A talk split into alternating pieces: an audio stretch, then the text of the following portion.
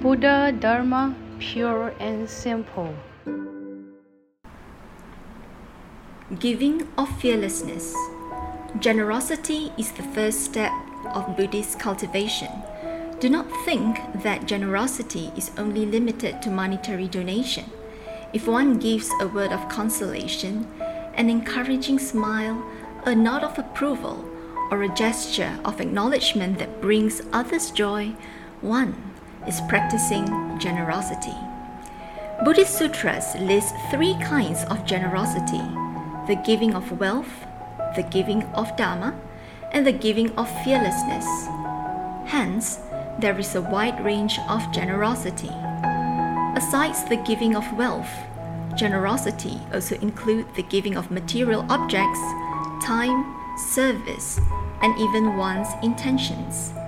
The giving of Dharma is as important, for it excels all offerings.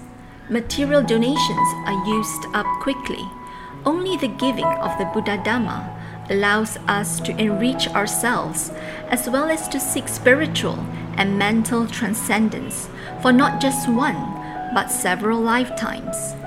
In other words, the greatest giving is when a word or a sentence of the Dharma inspires faith in others.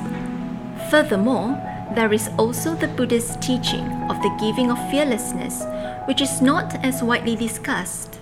Many Buddhist leaders only seek devotees to donate money for the building of temples, Buddha statues, or printing of sutras. At most, these acts provide aid to those in need, which is why they are widely encouraged. However, generosity is not limited to the giving of wealth. The giving of manpower, kind words, and good intentions also bring great merit. Nevertheless, while the giving of Dharma may be the greatest, the giving of fearlessness is still considered the most supreme. The giving of fearlessness means bringing stability and safety to society so people can enjoy peace and joy. Moreover, it ensures that no danger, fear, suppression, or injustice will befall on any beings. Most sentient beings in this world can be very timid. For example, some people are afraid of poverty, some are afraid of being bullied, and some are afraid of being busy or oppressed. Furthermore, some are fearful of the police, the military, violence, and injustice. Therefore, it is up to Dharma propagators to have the moral courage to stand up and give sentient beings the power of fearlessness. Just like a chivalrous person who extends a helping hand whenever it is needed, to have moral courage is to be courageous and stand up for justice.